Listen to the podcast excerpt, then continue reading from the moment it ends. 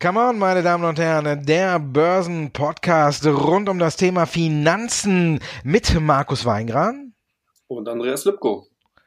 Andreas, gibt wieder einiges zu besprechen. Eigentlich ist ja überhaupt kein Problem gelöst und in Italien äh, sieht so aus, als wenn sich die äh, konjunkturelle Lage immer weiter verschlechtert. Aber der DAX in dieser Woche von Jahreshoch zu Jahreshoch geeilt. Was denkst du, geht's so weiter? Sehen wir jetzt hier einen wirklich goldenen April, ein bisschen entspannen über die Osterfeiertage und dann weiter rauf?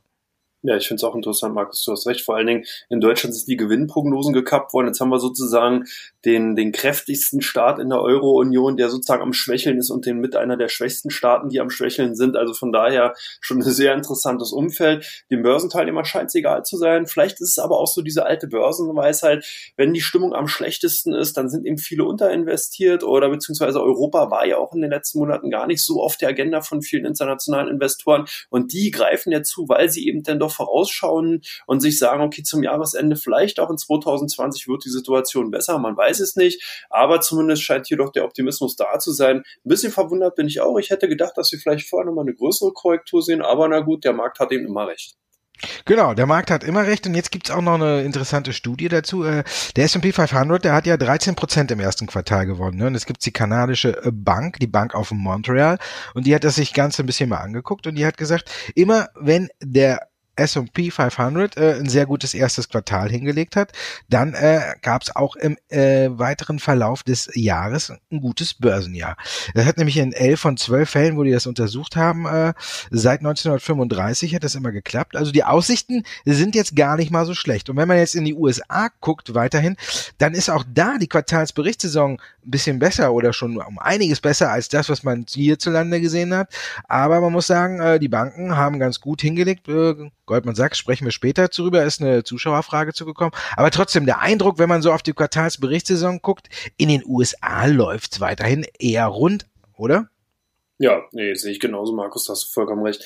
Ich bin ja auch überrascht gewesen. Ich war schon optimistisch für die US-Banken, weil ich mir schon so ein bisschen denken konnte, dass hier so der Drive und die Dynamik aus den letzten Quartalen eben noch mit rüber gerettet werden konnte. Aber wir haben hier wirklich fantastische Zahlen gesehen. Äh, wir gehen ja, wie du sagst, nachher nochmal auf äh, einzelne größere Institute ein. Insgesamt kann sich aber eigentlich das Gros sehen lassen. Selbst wenn die Zahlen ein bisschen schwächer waren, waren sie doch eigentlich immer noch besser, wenn man zum Beispiel die beiden deutschen äh, Konkurrenten sieht. Da, die sind ja wirklich sehr stark abgeschlagen. Also die amerikanische Konkurrenz ist hier wirklich dominant und international stehen die wirklich sehr, sehr gut da. Kann man sagen, im Endeffekt scheint dann eben die amerikanische Politik und die Notenbank hier alles richtig gemacht zu haben. Wenn man es so nehmen kann, muss natürlich schauen, was in der Zukunft da äh, sich vielleicht wieder an neuen Risiken anbahnt oder was eben da teilweise auch noch in den Büchern steht. Aber wir sind jetzt mal nicht so pessimistisch, sondern gucken mal ein bisschen optimistisch in der Zukunft. Und auch die anderen Zahlen, die man eben aus den anderen Branchen nur sieht, sind eigentlich auch gar nicht so schlecht. Du hast schon recht. Ich glaube, dass hier vielleicht die Korrektur, die wir zum Jahresende gesehen haben, wo, wo man hier wirklich sehr, sehr pessimistisch war und vorsichtig war, dass die überzogen war, dass man hier sehr, sehr viele Marktteilnehmer rausgekegelt hat, die jetzt dann den Kursen hinterherlaufen.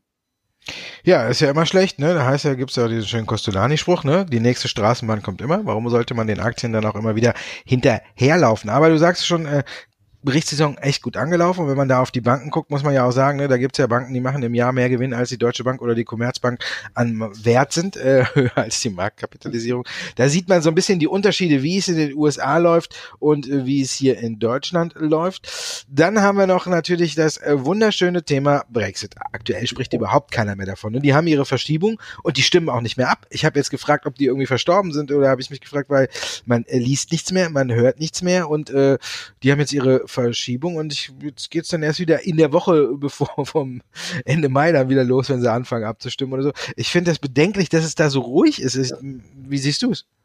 Ja, nee, 100 Prozent. Vor allen Dingen fand ich es auch spannend, dass man jetzt gar nicht mehr die, äh, die, das Limit Juni genommen hat, sondern man hat da gleich in den Oktober rein verschoben. Also im Endeffekt ist man gar nicht mehr in die Verhandlungen und sagt, okay, wir machen halt die Europawahl mit und wollen dann sozusagen geordneten Ausstieg. Nein, man hat jetzt gesagt, wir, wir schieben einfach noch länger in den Oktober rein. Und mir kommt das so ein bisschen vor, als wenn man jetzt einfach so versucht, so ein bisschen Gras über die Wachse äh, Sache wachsen zu lassen und einfach das Thema gar nicht mehr anpacken möchte. Vielleicht ist man einfach auch damit besser bedient, dass man sagt, wir machen keinen Exit from Brexit, wir machen kein zweites Referendum oder Neuwahlen, gar nichts, auch wir lassen es einfach so laufen. Business as usual, wie die Engländer ja so schön sagen, oder die Amerikaner und demzufolge, ja, werden wir vielleicht dieses Thema gar nicht, gar nicht mehr auf der Agenda bekommen. Das kann natürlich auch eine Möglichkeit sein, die wir ja, ja weil auch gar nicht bedacht haben. Man kennt das ja von Dinner for One, ne? The same procedure than last year, the same procedure than every year. Jay. Also, ja, vielleicht verschieben die auch bis Ultimo, was? Kann ja sein, ne? Die EU spielt mit. Wir verschieben, verschieben, verschieben. Jedenfalls, es belastet die Märkte nicht, es hat die Märkte noch nicht belastet. Der April ist eigentlich äh, der beste Börsenmonat des Jahres, rein statistisch gesehen. Denkst du, dass er diese, diese Hürde oder diese, diese Krone sich auch dieses Jahr noch aufsetzen kann? Ich denke schon. Vor allen Dingen interessant wird ja dann doch der Mai. Ne? Also wir sind ja jetzt schon relativ fortge, also gut Mitte des Monats oder gut, wir haben jetzt die Mitte des Monats im April schon überschritten. Jetzt kommen wir so langsam im Mai, da kommt ja Sell in May and Go Away. Also das wird schon sehr, sehr spannend, ob wir wirklich so ein klassisches Börsenjahr sehen. Du hast ja auch bereits am Anfang die Studie äh, von der Bank of Montreal äh, genannt, ob wir hier wirklich so ein klassisches Bullenjahr sehen, wo man ja auch mal wieder in den Sommermonaten eher so eine Konsolidierung sieht, oder ob wir hier auch wieder so ein Ausnahmejahr haben, wo es dann eben wirklich wirklich straight nach vorne geht, wo hier wirklich durchgezogen wird über die Quartale hinweg ich bin da noch weit, also ich muss sagen, ein bisschen skeptisch schon zum Jahresende, denke ich, dass wir höher stehen werden, aber ich glaube nicht, dass wir in einer Linie nach oben laufen. Ich finde es alles ein bisschen, sag ich mal, spooky, wenn ich es mal so formulieren kann, weil klar, wir haben gute Unternehmenszahlen, aber ob die wirklich diese Börsenrallye in der Form so untermauern können, das würde ich jetzt nochmal bezweifeln. Erste Quartal ist ja auch immer ein schön klassisches, ich nenne es jetzt mal so ein Frisierquartal. Unternehmen haben sehr, sehr viele Möglichkeiten, hier noch die eine oder andere Zahl in der Bilanz zurechtzurücken, weil man ja dann noch neun Monate Zeit hat, um die dann wieder entsprechend äh, in die äh, dann vorgeschriebenen Bahnen zu lenken. Der Jahresbericht ist ja im Endeffekt genau dann immer auch ein Stück weit genau der Punkt, wo man als Unternehmer keine Möglichkeit mehr groß hat, hier wirklich rumzuschummeln und rumzuschmuhen, sondern hier muss man dann eben die Karten auf den Tisch legen. Erste Quartal kann man immer noch so ein bisschen ein paar Rücklagen auflösen bzw. bilden äh, äh, und so weiter. Also man kann ja einige bilanztechnische Tricks machen und deswegen bin ich da noch ein bisschen skeptisch, aber wir werden es ja sehen, wie sich das Jahr entwickelt. Ich glaube, der Mai wird nochmal sehr, sehr interessant werden. Ja, denke ich auch. Also es gibt ja auch schon mal einige kritische Stimmen, die jetzt gesagt haben, äh, das, äh, das letzte Quartal, wo die US-Banken so glänzen. Muss man jetzt mal abwarten. Wir haben natürlich noch in der Hinterhand, äh, dass sich der Zollstreit ein bisschen auflösen könnte. Hier gibt's ja auch Neuigkeiten. Ende Mai, Anfang Juni äh, soll ja jetzt dann äh, das Treffen äh, der beiden Staatsoberhäupter stattfinden. Das heißt also, man ist auf einem ganz guten Weg, aber davon ist ja natürlich auch ein ganz guter Teil schon im Markt eingepreist. Aber wenn man so ein bisschen auf die Makrodaten guckt, da muss man auch sagen, die Rezessionsängste, die verschwinden wieder so ein bisschen, außer in Italien, aber die klammern wir mal aus. Aber ansonsten äh, hält es sich da ein bisschen auf. Wir haben Wachstumsdaten jetzt aus China gesehen, die wieder ein bisschen besser war, wurden. Und wenn man dann jetzt guckt, äh, vielleicht, wenn sich der Handelsstreit auflöst, dann könnten auch die Rezessionsängste so ein bisschen bisschen äh, von der Bildfläche verschwinden. Gestern Abend gab es ja auch noch das Beigebook und äh, die sind ja auch wieder ein bisschen optimistischer geworden, die amerikanischen Währungshüter. Also unterm Strich ist die Stimmung wieder ein bisschen besser geworden, aber ob äh, sie tatsächlich so gut sein sollte, wie sie aktuell ist, das wage ich auch so ein bisschen zu bezweifeln. Also man sollte jetzt nicht hurra in den Markt reinstürmen, sondern doch wirklich mit Vorsicht hier ganz genau gucken, wer, was man sich jetzt ins Depot holt. Und da könnte unser Teil 2 weiterhelfen. Da gucken wir ja auf einzelne Aktien, die uns Zuschauer zugeschickt haben, beziehungsweise die Frage dazu. Da kommen wir jetzt zu. Und los geht's in unserem Teil 2 natürlich äh, mit den amerikanischen Banken. Eine wurde herausgepickt, Goldman Sachs. Die haben die Zahlen nämlich enttäuscht. Die fallen so ein bisschen aus der Reihe raus. Brauchen die einen Konzernumbau, Andreas? Ja, Markus, ich denke, zumindest hat der Goldman Sachs schon bekannt gegeben, dass man sich hier stärker auf die Millennials äh, stürzen will, dass man hier eben eine interessante neue Kundengruppe sieht.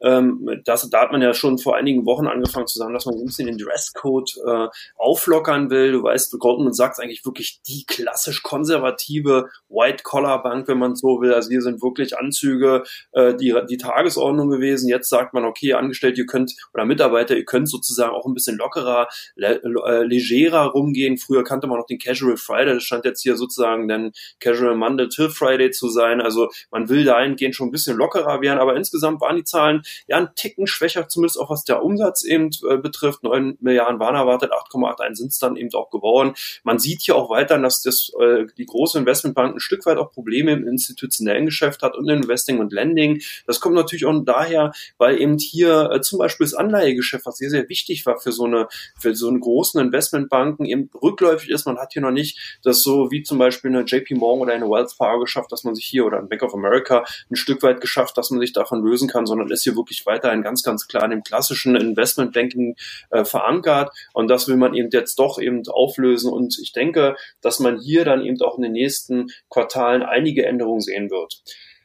Natürlich, was, was ist Common on the Wirecard? Leerverkaufsverbot äh, endet bald von der BaFin. Äh, wie, wie, was denkst du? Geht das Theater nach Ostern weiter oder was könnte jetzt passieren?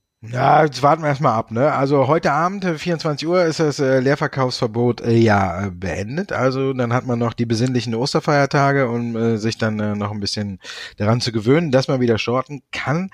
Ich glaube, das Theater geht nicht so ganz los. Wenn man jetzt so ein bisschen die Berichterstattung äh, verfolgt, Montag hat die Süddeutsche nochmal nachgelegt und hat nochmal äh, neue Vorwürfe ins Spiel gebracht, dass zum Beispiel der in Singapur äh, leitende Angestellte, der ja jetzt seit dem 1. April nicht mehr arbeitet, irgendwie gesagt haben soll, auch äh, der Asienvorstand äh, von Wirecard aus Deutschland, der soll äh, in die ganze Sache involviert gewesen sein. Dann hat äh, die Kanzlei äh, und Tan dann gesagt, äh, die Vorwürfe sind äh, nicht ganz stichhaltig, kann so nicht nachvollzogen werden, aber das hat auch schon keine Auswirkungen mehr gehabt. Jetzt muss man natürlich fragen, äh, die Süddeutsche ist nicht die Financial Times, vielleicht liegt es auch daran, man weiß es nicht, aber war schon mal ein deutlicher Hinweis, äh, dass, äh, dass die Aktie nicht belastet hat. Und wenn man sich jetzt die Wochenentwicklung jetzt anguckt, bis auf heute, wo natürlich wieder so ein bisschen äh, trübe Stimmung aufkommt, war das Leerverkaufsverbot eben endet, äh, ist die Wirecard-Aktie in dieser Woche doch schon sehr, sehr gut gelaufen, war immer ganz vorne mit dabei.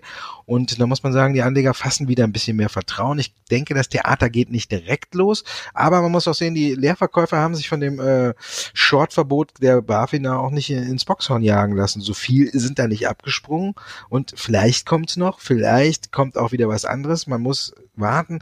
Ich sehe das Ganze immer noch unterm Strich so ein bisschen kritisch, weil für mich Wirecard immer noch keine hundertprozentige Transparenz geschaffen hat. Es ist immer noch ein bisschen äh, was offen. Es ist kein Abschlussbericht, sondern nur ein Zwischenbericht.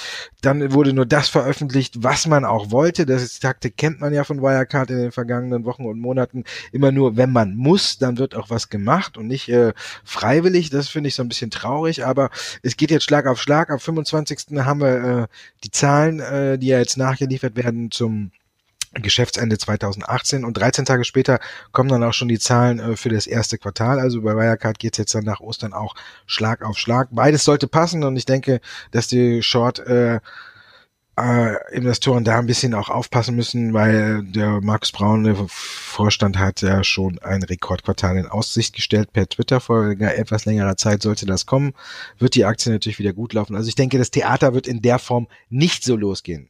Dafür haben wir ein anderes Theater Anfang der Woche gehabt bei der Lufthansa. Die haben da aus dem Nichts kurz Eckdaten veröffentlicht. Äh, Adjusted EBIT äh, deutlich im Minus über 300 Millionen. Letztes Jahr noch im Plus. Und jetzt ist natürlich die Frage, wie wirkt sich das auf, auf das Gesamtjahr aus? Äh, Lufthansa hat noch an der Prognose festgehalten. Ist das noch zu schaffen?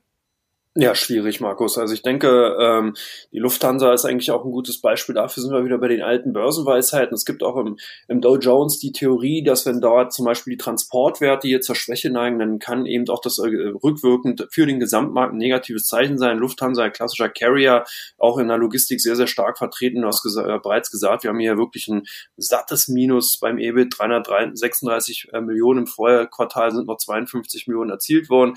Hier sind es unter anderem die gestiegenen gestiegenen Treibstoffkosten. Das verwundert natürlich ein bisschen vielleicht den einen oder anderen, weil man ja immer wieder Hedge-Geschäfte hört, dass sich eben Fluggesellschaften beziehungsweise dann eben auch Unternehmen, die eben durch Rohstoffkosten dann belastet werden können, hier eigentlich im Vorfeld ja absichern können. Das hat die Lufthansa anscheinend nicht gemacht. Die sind alleine 202 Millionen dann eben zu Buche geschlagen. Aber was so ein bisschen auch ein Stück weit ein Indiz dafür sein könnte, dass eben die Jahresprognose doch ein bisschen kippeln könnte, ist eben, dass man hier Überkapazitäten in Europa hat und dass eben auch das Geschäft allgemein rückläufig ist. Also es ist eine Verlangsamung zumindest zumindest erstmal zu sehen, was ja immer auch ein Stück weit ein, ein Vorläufer eben von rückläufig sein kann. Also man die, die, äh, die Kapazitätswachstum ist eben äh, langsamer als bisher angenommen. Von daher, hm, ich bin da doch ein bisschen pessimistischer, was Lufthansa angeht und denke auch, dass das eben auch genau das widerspiegelt, was wir sehen. Deutschland kappt, Italien hat die äh, Wirtschaftsprognosen gekappt und die Lufthansa kappt auch. Also von daher, hm, ich würde hier vorsichtig sein. Qualcomm, da muss man, glaube ich, nicht vorsichtig sein. Und wie siehst du das? Die haben hier einen ähm, Deal abgeschlossen, ist ja wirklich so gut.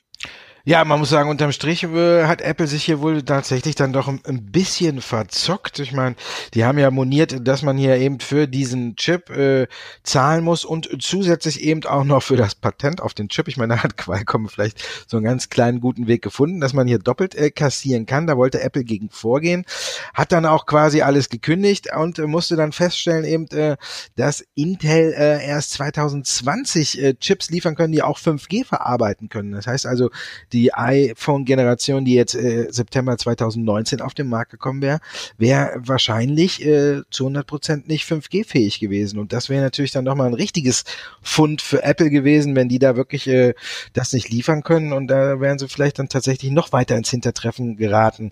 Mit dem iPhone wären die Verkäufe schwächeln schon eh. Also von daher muss man sagen, saß Qualcomm schon am längeren Hebel und was sie jetzt dann da rausgemacht haben, ist wirklich nicht schlecht. Sie haben eine Einmalzahlung bekommen, man weiß nicht, wie hoch das ist. Darüber wird äh, geschwiegen, das wird man wahrscheinlich erst bei den Quartalszahlen irgendwann dann feststellen, wie viel Apple da auf den Tisch gelegt haben. Und sie haben sich Apple für sechs Jahre als weiteren Kunden gesichert. Also für sechs Jahre ist jetzt auch mal nicht schlecht, also ist ja natürlich ein Top-Abnehmer und ein Großabnehmer Apple. Von daher wirklich ein super Deal. Der Vorstandsvorsitzende hat ja schon gesagt, er rechnet vielleicht so damit, dass es um die zwei Dollar pro Gewinn je Aktie nach oben geht. Also das ist auch schon mal eine Hausmarke. Da kann man sehen, wie wirklich gut dieser Deal ist. Die Anleger sind ja auch gut drauf angesprungen. Die Aktie ist ja über ein Viertel zugelegt in den letzten beiden Tagen. Also muss man sagen, Qualcomm hat hier wirklich hervorragend ge gehaushaltet, hat das gut gemacht und Apple saß tatsächlich hier irgendwie am kürzeren Ende und um diesen 5G-Chip zu bekommen, mussten sie hier wohl dann tatsächlich in den sauren Apfel beißen und auch Intel ist ganz gut aus der Sache rausgekommen. Die haben ja gesagt, sie geben dann ihre äh, Forschung und Technik im Bereich 5G dann wieder auf und dafür wurden sie auch gefeiert. Also im Grunde genommen äh, das Trio hier, da gab es jetzt nur Gewinner, der größte eben Qualcomm. Apple hat nicht so viel jetzt davon profitiert, aber zum Beispiel Intel ist dann auch nochmal nach oben. Also von daher, alles nur Gewinner.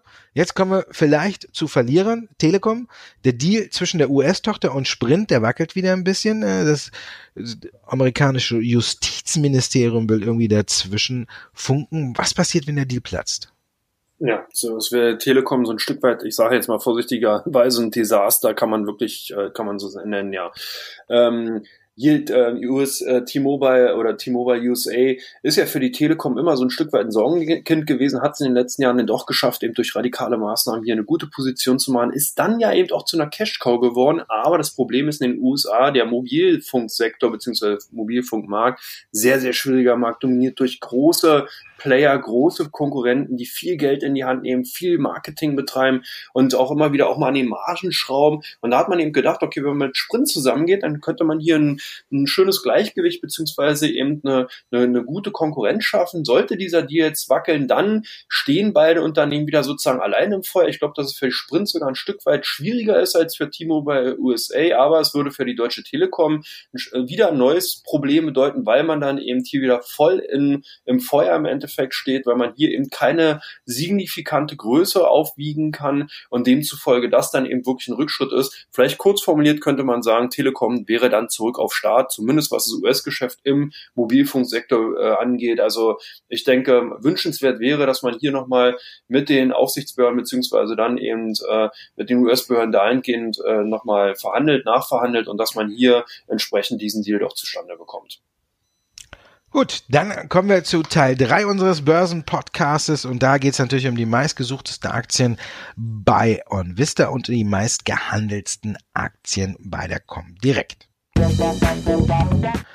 Und bevor wir Ihnen äh, die drei Aktien präsentieren, muss ich mich noch kurz entschuldigen für eine kleine Fehlinformation, die mir durchgerutscht ist. Ich hatte gesagt im letzten Börsenpodcast, dass bei Pion nicht viel geht. Ein aufmerksamer Zuhörer hat direkt eine E-Mail geschrieben. Vielen Dank dafür.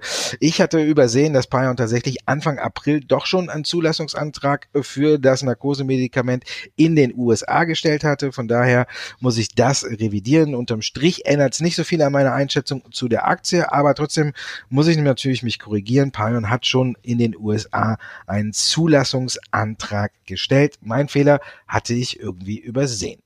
Kommen wir zu den Maiska. Außerdem könnte man ja auch sagen, vielleicht hast du ja auch nochmal testen wollen, ob die Zuhörer, die wir haben, genau zuhören und die Informationen, die wir geben, auch so ein wortlos hinten hinnehmen oder nicht. Also demnach scheint es ja geklappt zu haben. Ja, kritisches Hinterfragen oder aufmerksam machen, immer gerne erwünscht. Wir warten auf Fragen und auch gerne auf Reaktionen.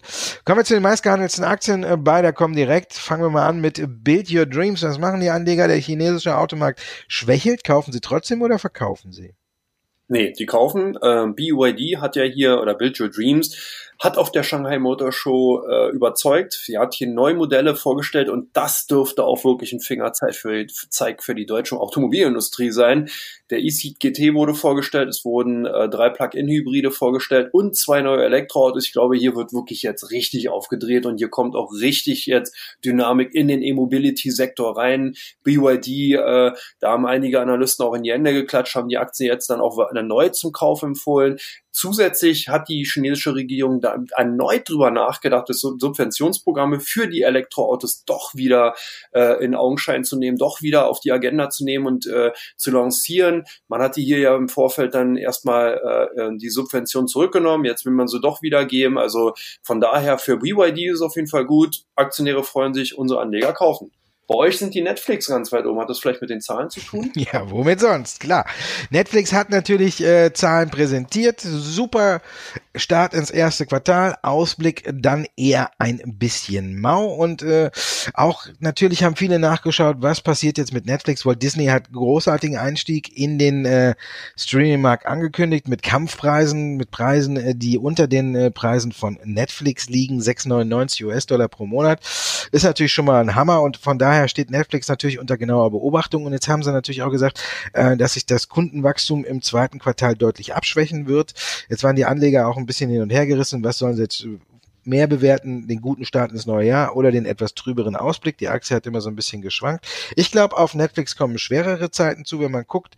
Ich habe ja selber Netflix und wundere mich schon seit ein paar Monaten, dass auf einmal alle äh, Angebote von Walt Disney aus dem Programm verschwinden. Man will noch die Preise erhöhen und die BBC hat ja jetzt auch angekündigt, ihre ganzen Doku-Serien äh, aus dem Programm zu nehmen, weil sie einen eigenen Doku-Channel mit Discovery machen. Also von daher wird das Angebot bei Netflix äh, immer kleiner, weil immer mehr Leute Streaming Streaming-Dienste anbieten und ihre eigenen Inhalte selbst vermarkten wollen. Von daher wird es ein bisschen schwieriger. Netflix muss viel auf Eigenproduktion setzen und von daher steigt natürlich auch das Risiko, ob sie überhaupt den Nerv der Zuschauer treffen. So kann es dann sein, dass sie hohe äh, Produktionskosten haben plus abwandernde Abonnenten, weil die Serien halt eben nicht mehr so ankommen. Also das Risiko wird deutlich höher, aber die Aktie hat so ein bisschen darauf reagiert und jetzt müssen wir mal gucken, wie sich da Netflix in den weiteren kommenden Monaten schlägt. Luke Oil bei euch.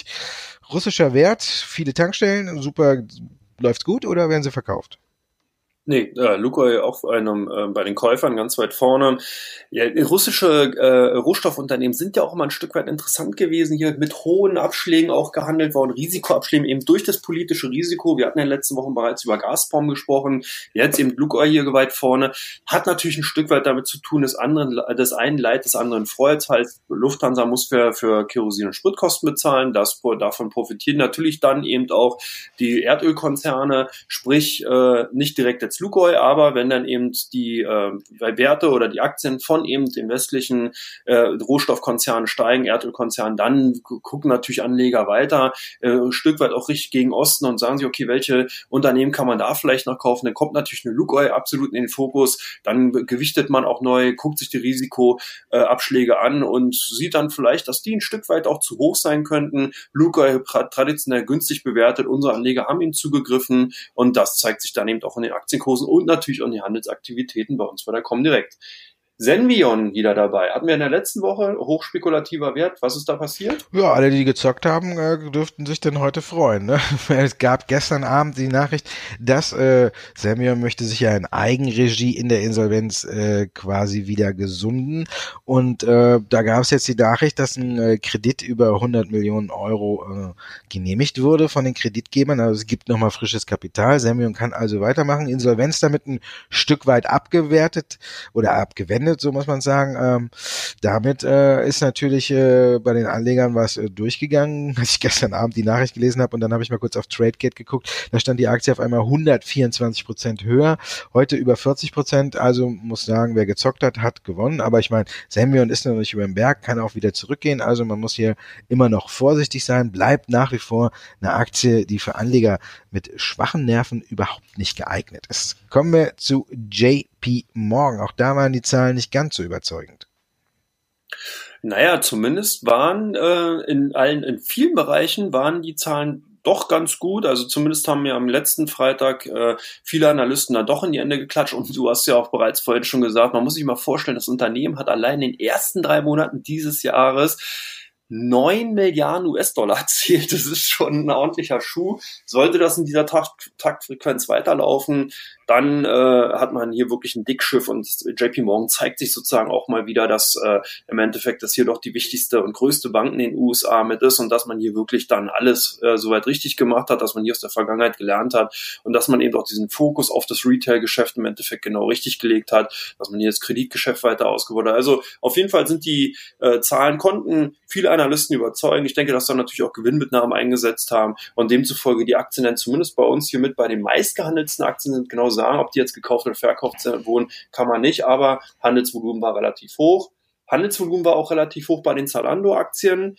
Äh, was könnte dahinter stehen oder beziehungsweise steckte denn dahinter? Natürlich auch die Zahlen. Hier gab's äh, Zahlen zum ersten Quartal und Zalando konnte nicht hinterm Berg halten, hat schon mal veröffentlicht, dass man überraschenderweise in Q1 dann einen äh, Gewinn verbucht hatte. Die meisten oder die Analysten und Experten hatten ja mit einem Verlust in Q1 gerechnet, also Zalando hat hier deutlich überrascht, deutlich die Erwartungen übertroffen und da wollte natürlich auch jeder bei uns wissen, wie hoch die Überraschung war. Die Aktie ist ja dann auch gut gelaufen, also von daher, ja, Wer solche Werbung macht, muss damit leben, dass man die Phrase immer wieder drischt. Die Anleger haben geschrien vor Glück, Zalando schreibt vor Glück und haben natürlich dann auch gekauft. Und jetzt können wir natürlich gucken, wie es sich weiterentwickelt. Vielleicht haben wir wieder einen heißen Sommer, der alle belastet, oder vielleicht haben wir einen gemischten Sommer, der an dem sich alle freuen. Muss man warten, wie es im zweiten Quartal weitergeht. Jemals Zalando hervorragend gestartet. So, Andreas, damit sind wir durch, ne? Ja, haben wir es geschafft. Im Endeffekt haben wir auch wieder Wort gehalten, beziehungsweise haben wir unsere beiden roten Linien oder roten Fäden Brexit und Wirecard auch heute wieder dabei gehabt. Ja, dann bleibt uns nichts anderes übrig, als Ihnen, verehrte Zuhörerinnen und Zuhörer, ein frohes Osterfest zu wünschen. Morgen Karfreitag, dann haben wir noch den Samstag und dann kommen die Osterfeiertage. Genießen Sie die freie Zeit und erholen Sie sich gut. Wir wünschen frohe Ostern. Dir natürlich auch, Andreas. Ja, dir auch, Markus. Vielen Dank und viel Spaß. Ja, bis nächsten Donnerstag. Bis dahin, meine Damen und Herren.